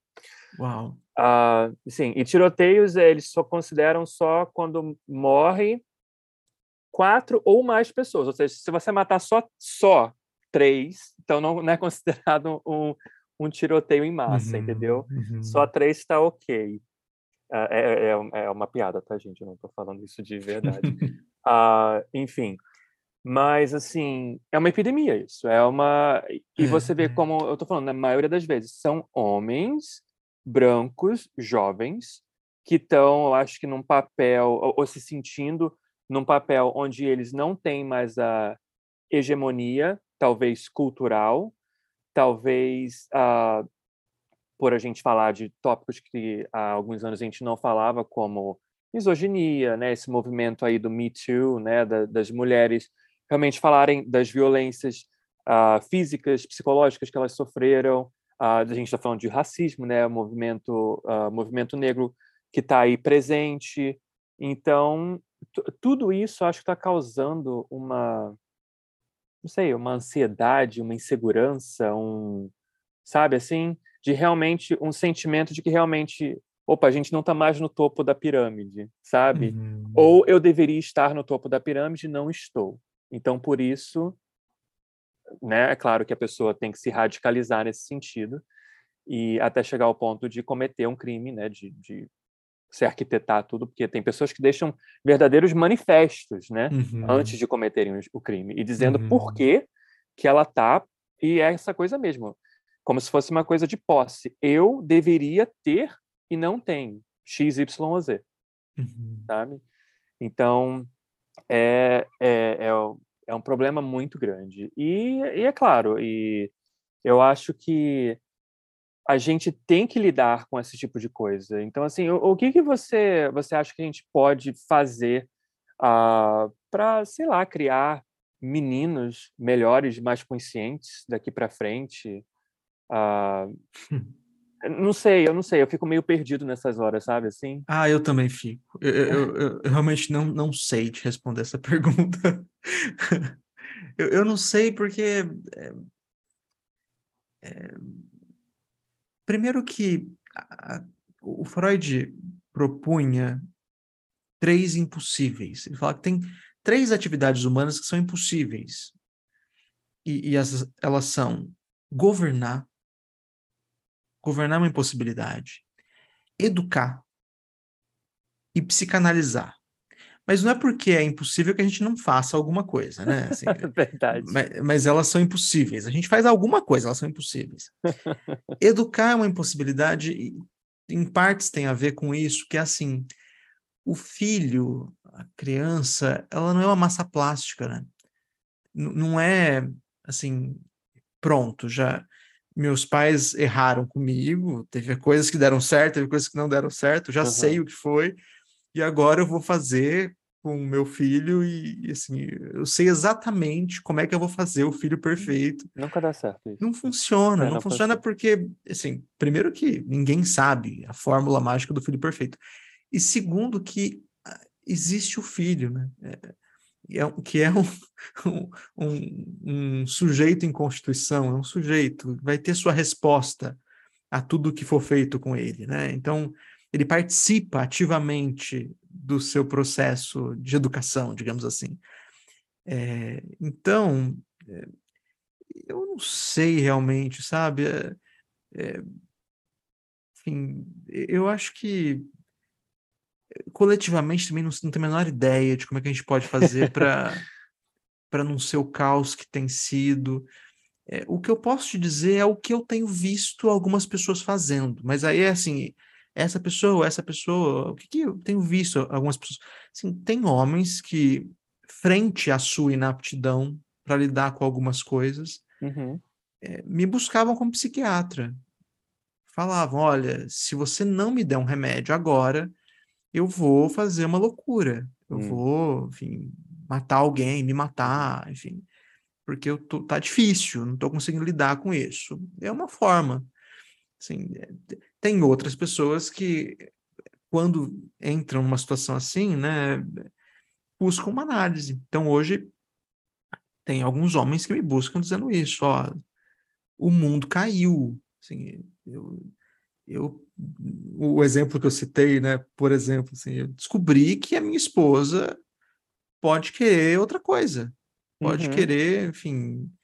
É, e aí agora como é que eu faço? Bom, vamos perguntar sobre isso. Bem-vindo a uma análise. É, então, o, o que eu vejo é o que algumas pessoas têm feito, né? O, algumas respostas que têm sido dadas por aí. Né? Mas é, realmente é um problema que eu não consigo te, te, dizer assim, nem do ponto de vista como criar meninos melhores, tenho a menor ideia, e, e, nem do ponto de vista de socialmente como é que a gente lida com isso. É. Também não sei. Não, é por isso assim que quando eu penso até, tipo, já pensei, mas atualmente a minha resposta é não em relação a filhos. Porque eu não sei, eu acho que é uma. Gente, eu, se parar para pensar, eu não sei como que os meus pais me criaram. Sabe, assim, é, você falou, né, de tipo de pessoas que vêm, que te procuram e que falam essas coisas, que chegam nesse estado. Uh, eu, depois também de vários anos, eu comecei aí em 2013 a realmente ir ao psicólogo e falar com, pessoas, com profissionais, com terapeutas e tudo. Uh, então, assim, é um processo que para mim continua, sabe? Eu comecei em 2013 uhum. e estamos aqui agora em 2022, então já tem mais de nove anos. E para mim nunca acaba. Então, assim, é uma coisa que eu vou estar sempre descobrindo coisas novas, eu vou estar sempre acho que me, me transformando, né, assim, né? Acho que a cada etapa, ou sei lá, cada ano que passa, eu tenho consciência de certas coisas, mas também tem coisas que eu acho que eu não comecei nem ainda, sabe? Assim, se for uma escadaria, eu não cheguei nem ainda no primeiro degrau. Uhum. Entendeu? Então... Eu, eu costumo pensar parecido com você sobre filhos, assim, melhor não. Mas você sabe que recentemente eu tenho tido vontade de ter filho? Você tem? É, assim, mas é bem recente mesmo, assim, tem me surgido a ideia. Mas eu não sei o que eu vou fazer com isso. Vamos ver. eu Leva... tenho dois gatos aqui, me dão, me dão um trabalhão. Verdade, os gatos, cachorros já dão trabalho, quiçá filhos de carne e osso, apesar que eles são filhos também, né? Ah, mas é, não. Eu, ó, nesse momento, hoje, né, a gente está gravando isso aqui no dia 14 de junho de 2022, eu minha resposta hoje seria não. Me pergunta daqui a um mês, daqui a seis meses, daqui a um ano, que pode ser diferente, mas é complicado. Eu acho que é aquela coisa, né? Acho que cada dia vai ser uma resposta diferente. Eu acho que quem já tem filho também ia falar assim: eu preferia não ter tido, entendeu? Hum. Algumas pessoas, né? É, então, mas o, o que me Deve ocorreu... ter dias, né, que você fala assim, onde foi que eu estava com a cabeça que eu fui engravidar. com certeza, com sabe? certeza. Essa que é outra ideia também, né? Essa do amor materno, assim, incondicional, fala sério, gente. Fala sério, gente, não tem amor incondicional nem, nem, ah, nem pelo cachorro, por um gato, você falou do gato, aí às vezes você, até, você quer falar, ai, para que pegar isso para mim? Mas é, a, a, me ocorreu isso, assim, de ter filho agora, esse pensamento me veio, porque realmente, né, é uma pergunta se fazer por que ter filho nesse caos, né? É, tá, não sei dizer por quê, realmente não sei, mas a vontade me ocorreu recentemente. É, é, é um dos impossíveis que você citou agora do Freud. É, é. Educar uma outra pessoa, gente, um outro ser humano. É uma tarefa realmente impossível. É impossível. Sabe assim? é impossível. Mas, mas é interessante, né? E estamos aí, né? Acho que a gente vai bater, ou tá, tá perto de bater 8 bilhões. Então, 8 bilhões de pessoinhas, de egos ambulantes. e realmente é impossível interessante, porque assim, por exemplo, a gente falou aqui um monte de coisa hoje. Hum. É, alguém vai escutar isso e, e, pelo menos é a minha aposta, assim, é, talvez alguém escute isso e, e fale, cara, o que ele disse é interessante, eu posso fazer algo disso que ele falou, e, e faz outra coisa, que não é o, o que a gente pensou, o que a gente falou, mas alguém vai além, sabe? Uhum. Vai para um outro lugar, leva essa ideia para um outro lugar, faz alguma coisa com isso, cria, propõe algo interessante. Então, o impossível de educar, ele, ele tem algo que eu acho bastante benéfico, assim, em certo aspecto, que é, é tudo bem, é impossível, mas eh, nessa impossibilidade pode estar o que interesse, né? É. E a gente vai criando possibilidades, né? Apesar de ser impossível, a gente vai criando outras possibilidades ali. Né? Sim. Né? Então, é interessante também. Ah, a gente terminar, prometo que é a última. Você acha, então, que a, a conversa, eu não diria, não vou dizer que a conversa uh, transforma, mas você acha que a conversa, né, você ter, você procurar uma ajuda profissional, você procurar, sei lá, um grupo de apoio, alguma coisa, alguém que esteja buscando essa melhoria, uh, você acha que a conversa, ela é uh, seria um ponto de partida para uma autorreflexão, pelo menos? Não necessariamente. Não necessariamente. É. Você viu que eu nem usei a palavra transformadora, viu? Eu usei uma auto-reflexão. Estou começando pelo, pelo eu, né? Sabe por quê? É, a, a, conversa não necessariamente transforma nada. Ela pode, inclusive, reafirmar algo apenas. Ah. É, por exemplo, assim, sei lá, fiz uma grande merda. Sei lá, trair alguém, por exemplo. Hum. E aí eu busco o meu amigo para falar disso, mas assim, não qualquer amigo. Eu vou justamente naquele amigo que eu sei que vai passar a mão na minha cabeça e dizer: "Ah, mas também, né, sua relação já não estava tão boa assim. Você teve razões para fazer isso, né?" Só vai e reforçar aí... o que você queria ouvir. então, o que assim, isso é um exemplo bastante bobo, mas é, é para dizer que as conversas não necessariamente transformam, elas realmente podem só reafirmar uma versão da gente que hum. já é muito bem conhecida, a gente já sabe. Uhum, assim, uhum. É, é, aquela versão que a gente fica dizendo para todo mundo que a gente é e fica hum. se reafirmando que a gente é. é. Agora, existem conversas transformadoras, isso é verdade. Sim, sim. E quais, quais seriam, então? O que, que você acha que seria uma conversa transformadora? Nossa, é difícil prever, né? Eu tive uma conversa profundamente transformadora num café uma vez. Uhum. E, e, não foi com a minha amiga que estava comigo no café, porque eu, eu, fui com uma amiga tomar café, a Joana, e na saída do café teve um grande mal entendido no caixa na hora da gente pagar. A, a, a atendente do caixa, ela estava falando no telefone. Hum. E a gente não viu o telefone. E a gente achou que ela estava falando com a gente.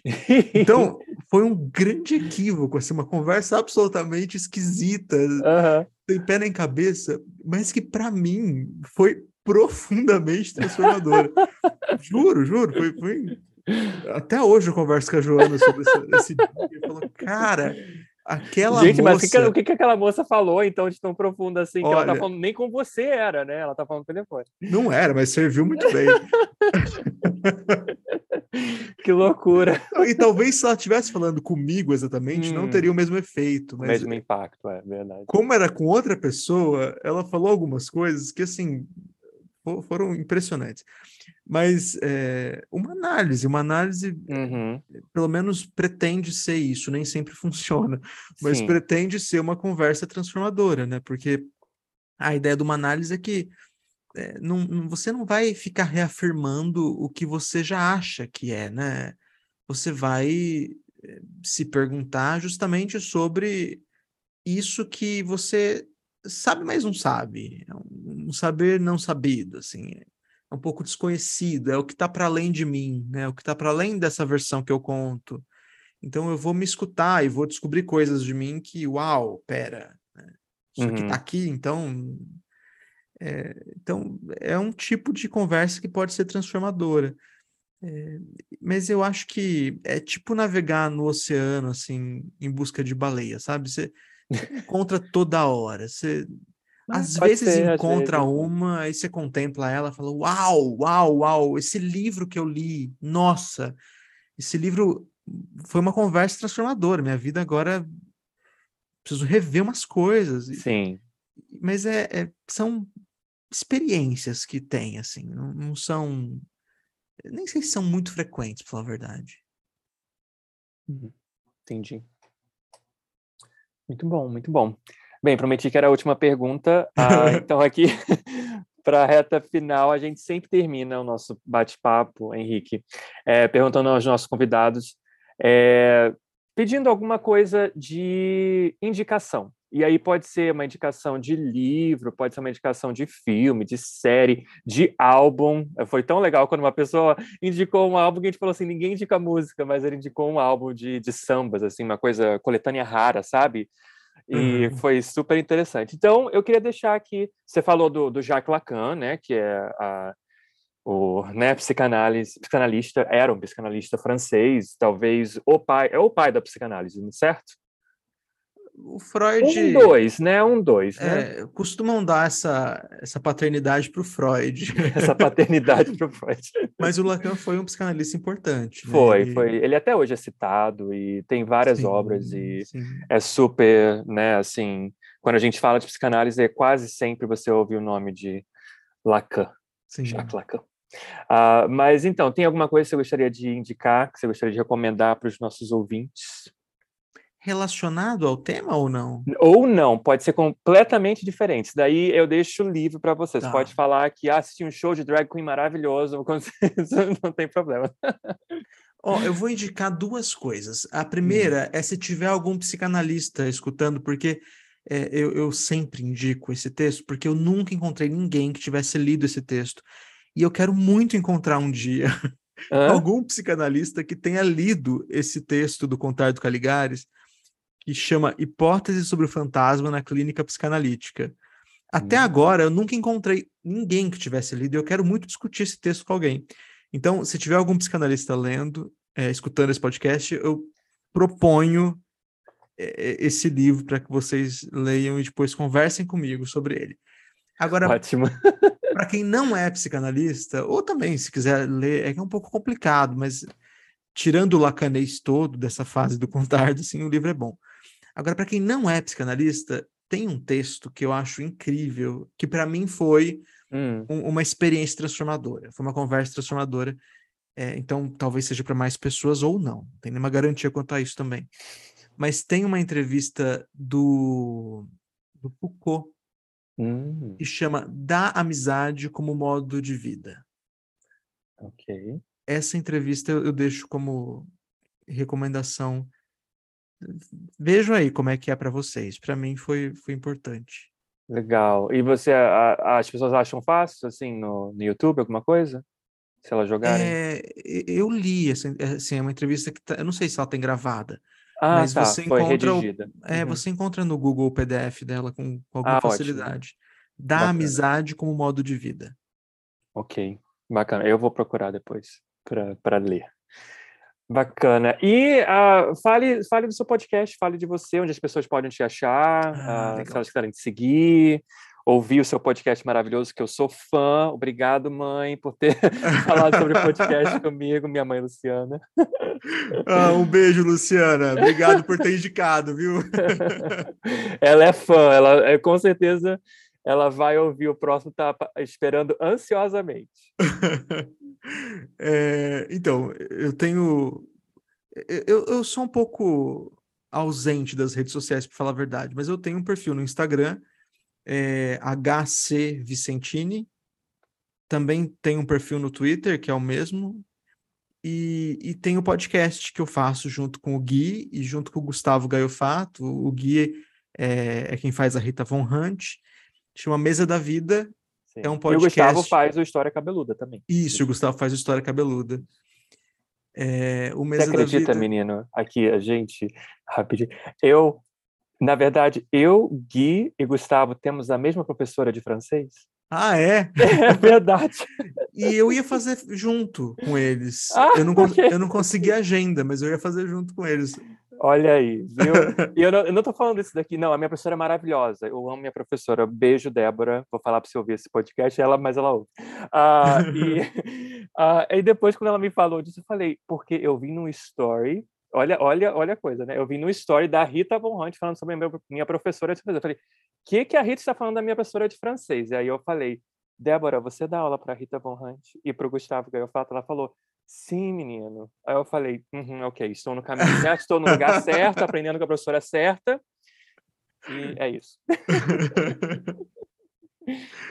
Mas é isso, tem o podcast Mesa da Vida em todas as plataformas, para quem quiser ver, escutar, na verdade, né?